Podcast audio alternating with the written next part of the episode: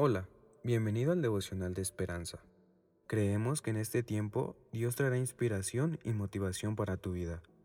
Así que prepárate para recibir una palabra de parte de Dios.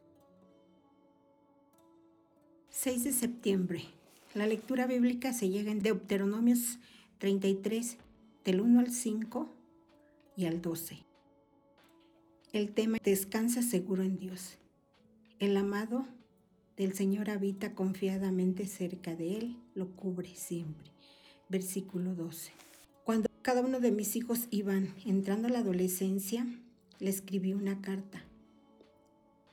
En una, hablé la identidad en Cristo, recordando que cuando yo era adolescente, me sentía inseguro de sí mismo y me faltaba confianza.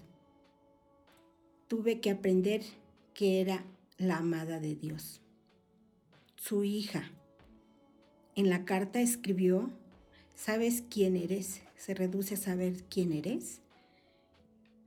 Porque cuando entendemos que Dios nos crió, a medida que nos transformó para parecer cada día más a Él, podemos tener paz como la persona que quizás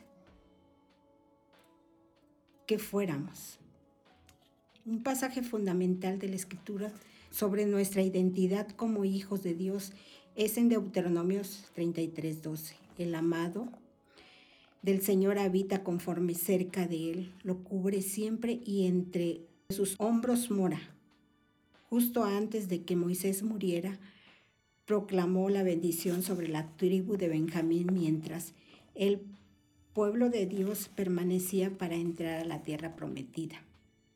Dios quería que recordáramos siempre que éramos su amado y que descansáramos seguros en su identidad como sus hijos. ¿Conoces nuestra identidad como hijos de Dios? Es igual, igualmente importante para todos.